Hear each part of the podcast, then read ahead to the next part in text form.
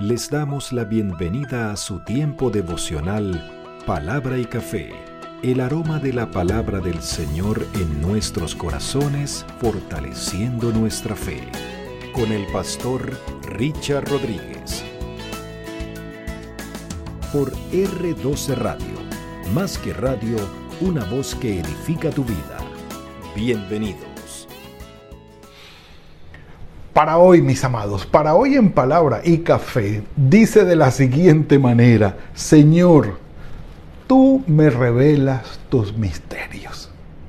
No en vano le dijo el Señor a Jeremías, en, aquel, en aquella época tan difícil para Judá, clama a mí y yo te responderé.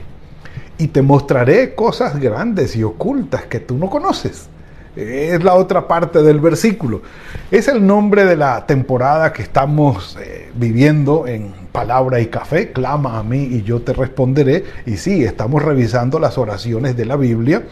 Gente clave, gente usada por el Señor, siervos de Dios que eh, dieron a conocer sus oraciones y se comunicaron con el Padre, pues fuimos creados con esa necesidad, esa inclinación inherente de ir a nuestro Padre. Es decir, eso es algo que llevamos por dentro.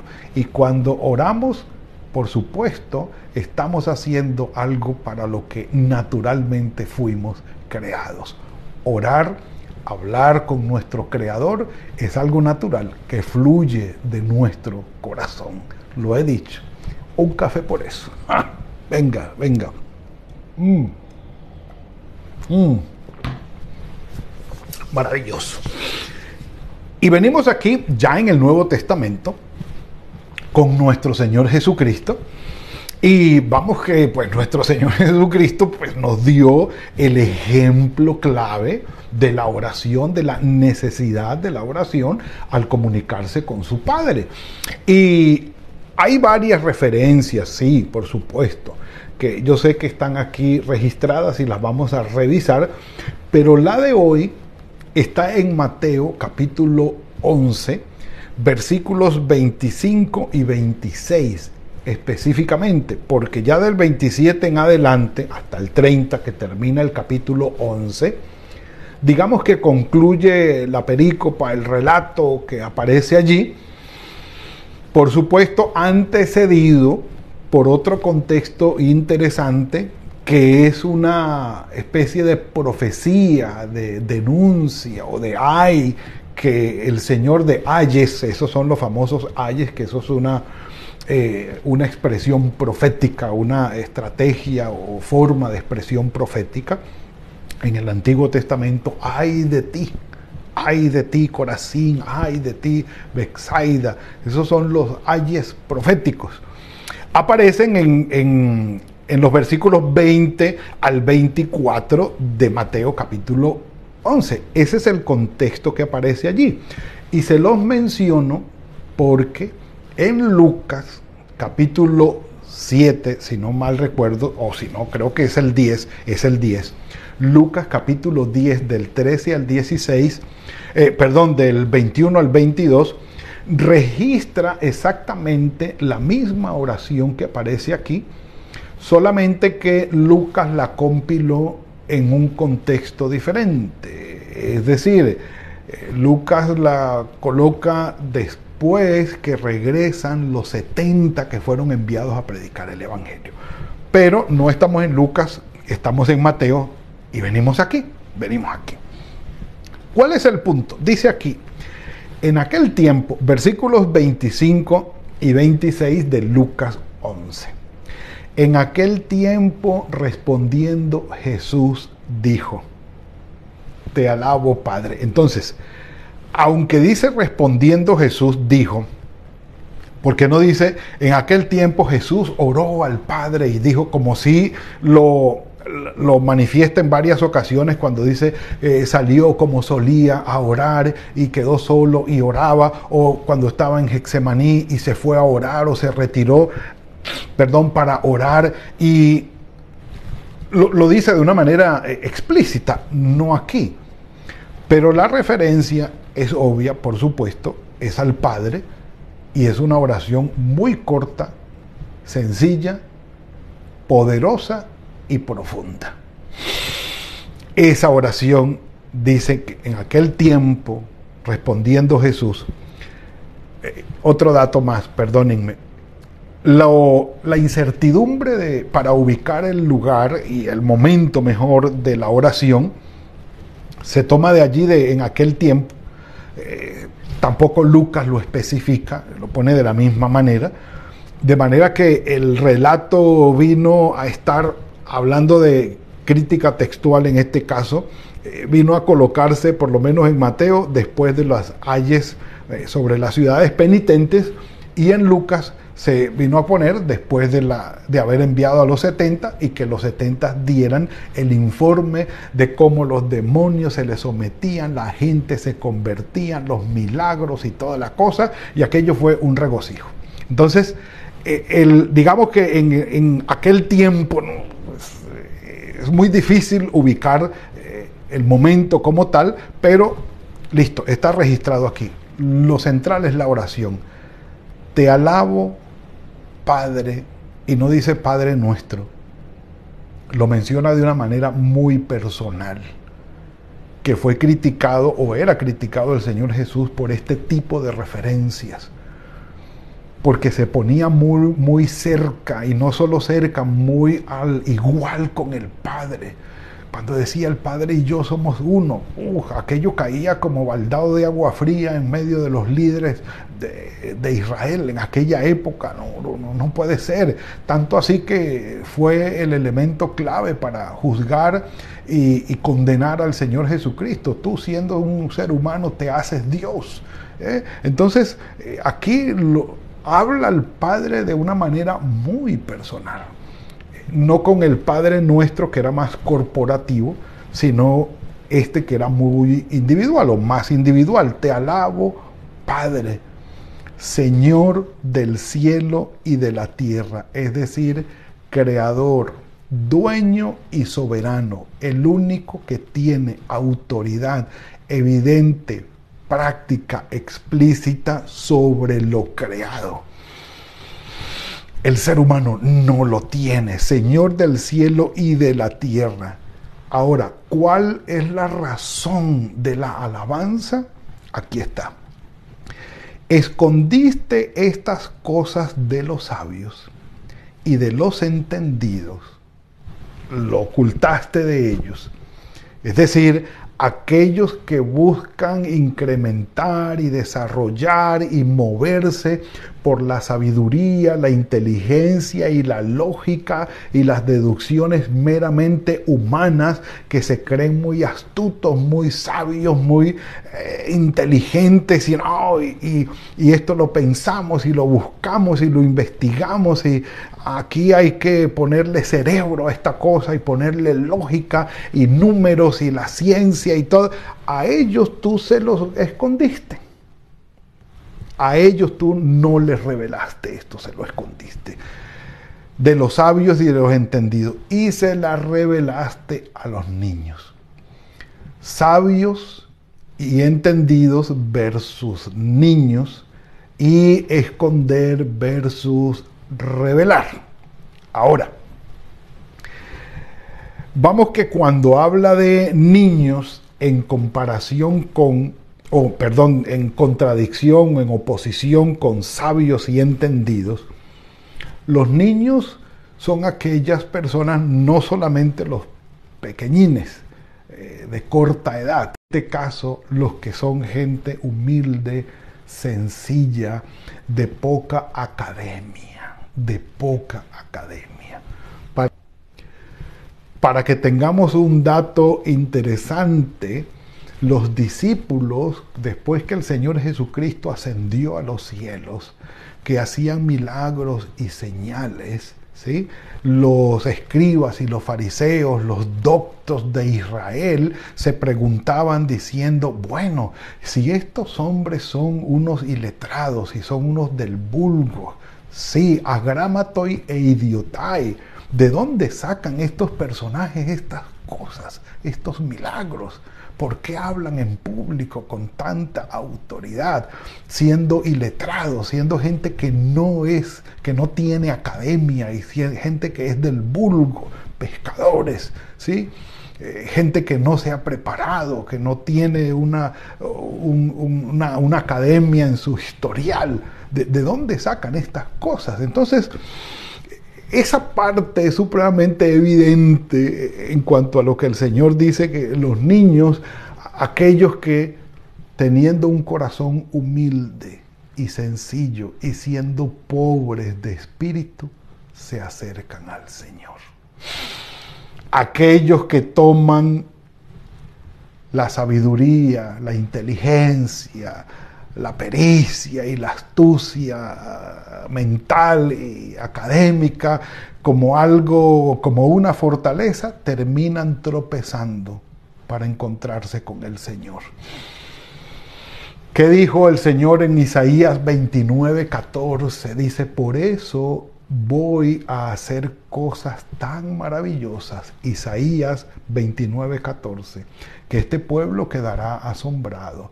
Entonces destruiré la sabiduría de los hombres sabios y la inteligencia de sus personas inteligentes. Las voy a destruir. ¿Cómo lo hizo? Ya les voy a decir. Aquí está.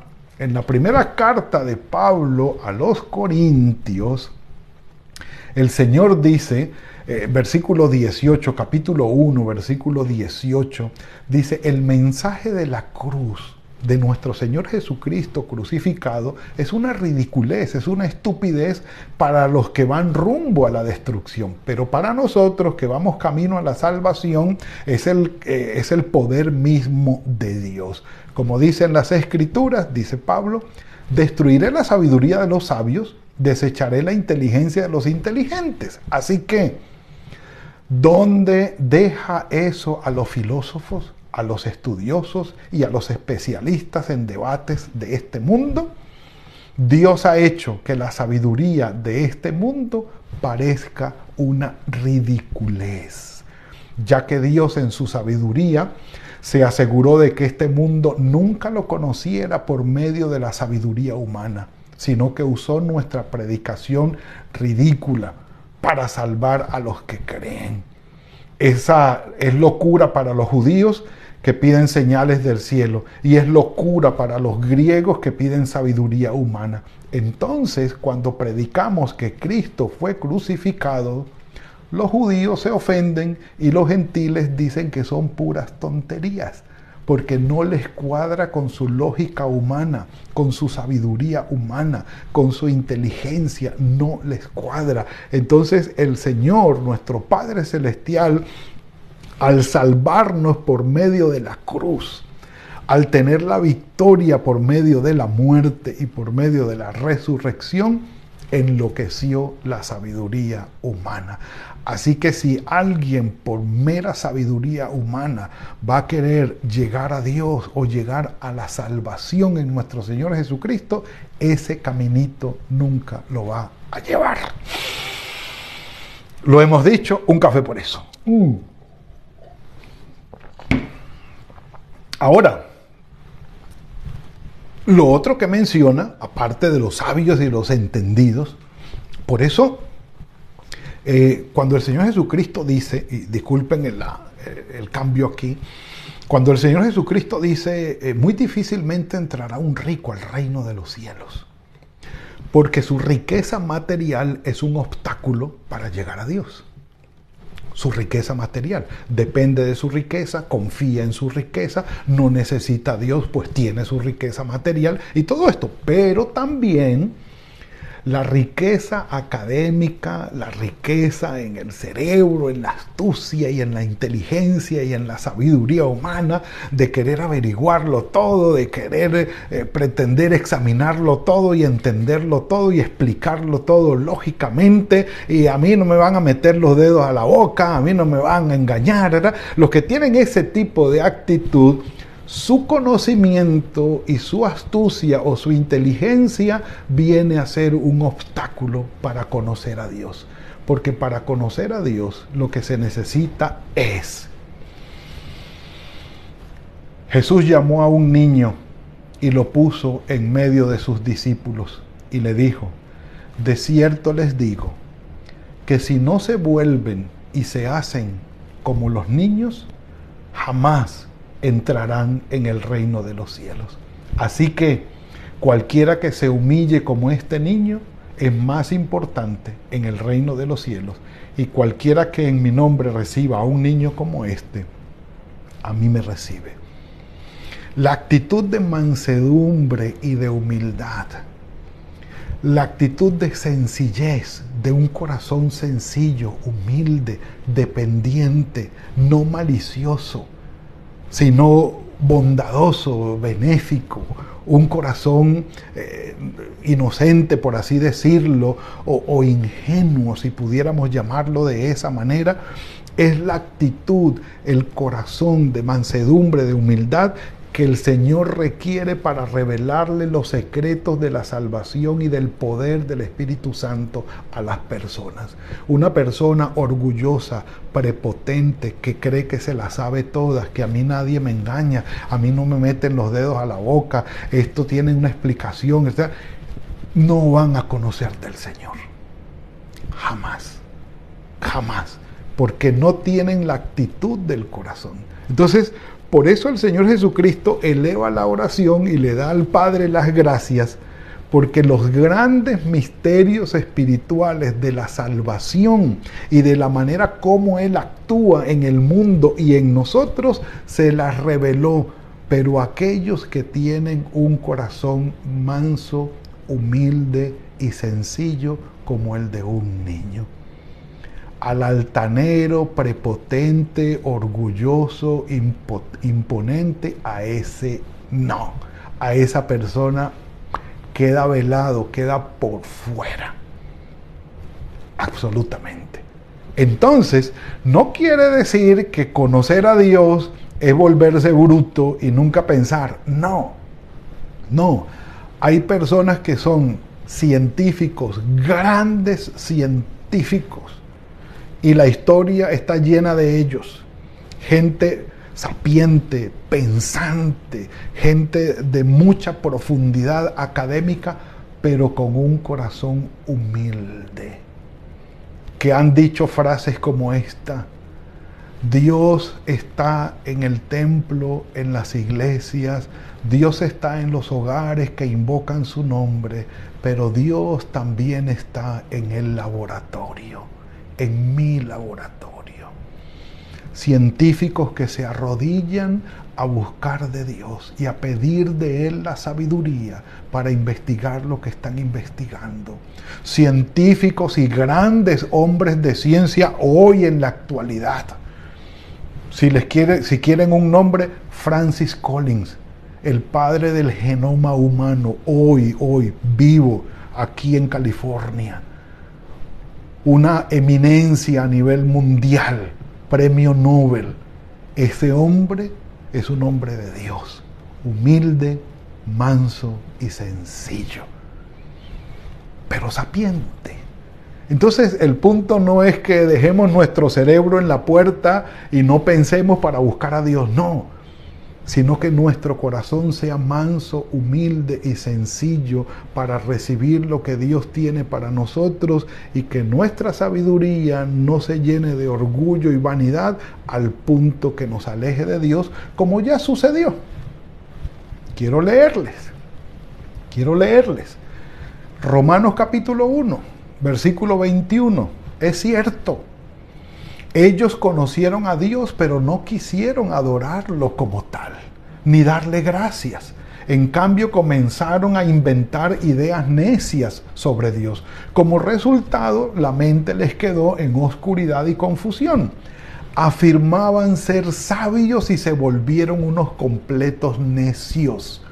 Y en lugar de adorar al Dios inmortal y glorioso, rindieron culto a los ídolos que ellos mismos habían hecho con formas de simples mortales, de aves, de animales, de cuatro patas y de reptiles. Por pensar que era una tontería reconocer a Dios, Dios los abandonó a sus tontos razonamientos y dejó que hicieran cosas que jamás deberían hacerse. Y parece increíble hoy, mis amados, grandes científicos, sobre todo del área de medicina, de la genética y de la biología, están afirmando unas tonterías que cualquier persona que tenga menos del 10% de su intelecto, de su capacidad académica, mucho menos del 10%, se da cuenta que es una falacia, una tontería lo que hoy los grandes científicos, entre comillas, están afirmando, cumpliéndose en ellos lo que el Señor ha dicho. Por no haber reconocido a Dios, sus mentes y sus razonamientos han caído en necedad. Mis amados, si hemos acercarnos al Señor, acerquémonos con un corazón manso, humilde y sencillo. La sabiduría viene del Señor. Investiguemos, leamos, busquemos. Creamos primero y luego entendamos. Creamos y vivamos y luego profundicemos. Que la profundización allí tendrá mucho más sencillo, mucho más sentido, tendrá mucha más riqueza. Y el Señor, por supuesto, nos irá revelando todo lo que Él está por hacer, todo lo que Él hace en nosotros. Porque al Señor se le conoce desde la mansedumbre y desde la humildad. Los necios, los rebeldes, los orgullosos y los prepotentes son sacados de la presencia del Señor. Esta oración del Señor nos invita a que nuestros corazones sean como Él dice más adelante. Todas las cosas me fueron dadas y nadie conoce al Hijo sino el Padre. Mateo 11, 27. Y aquel a quien hijo, al Hijo se las quiera revelar. Venid a mí todos los que estáis trabajados y cargados y yo os haré descansar. Llevad mi yugo sobre vosotros y aprended de mí que soy manso y humilde de corazón, y hallaréis descanso para vuestras almas, porque mi yugo es fácil y mi carga es ligera. El que es rebelde, prepotente, orgulloso y soberbio, jamás tendrá paz para su alma. En cambio, el que es manso y humilde de corazón, se allegará al Señor y encontrará la paz para su alma. Allí tenemos la invitación, mis amados. Padre, gracias por lo que nos has entregado hoy. Profunda, Señor, tus revelaciones para, nuestros, para nuestras vidas. Pero el requisito, el requerimiento previo es sencillo, Señor. Un corazón humilde, un corazón manso. Ayúdanos, Señor, a dejar a un lado la malicia, la mala actitud del corazón y a buscarte con un corazón manso, humilde, dependiente, creyente en ti. Y que podamos investigar y profundizar en todo lo que tú tienes para nosotros, con tu dirección, en tu sabiduría, con tu bendición. Guíanos, oh Señor, y gracias. Gracias porque estamos en tus manos y tú has transformado nuestras vidas y nuestros corazones. En Cristo Jesús. Amén y amén. Mis amados, ha sido el tiempo de hoy. Bueno, le damos la gloria al Señor por esta entrega de hoy. Que tengan un muy buen día, que el Señor los lleve de su mano, que sea fructífero este día en todo lo que ustedes hagan y nos veremos mañana con la bendición del Señor en otra entrega de Palabra y Café. Que el Señor los bendiga y los guarde. Gracias por compartir con nosotros este espacio de Palabra y Café. Hasta una próxima oportunidad por R12 Radio. Más que radio, una voz que edifica tu vida. Que Dios les bendiga.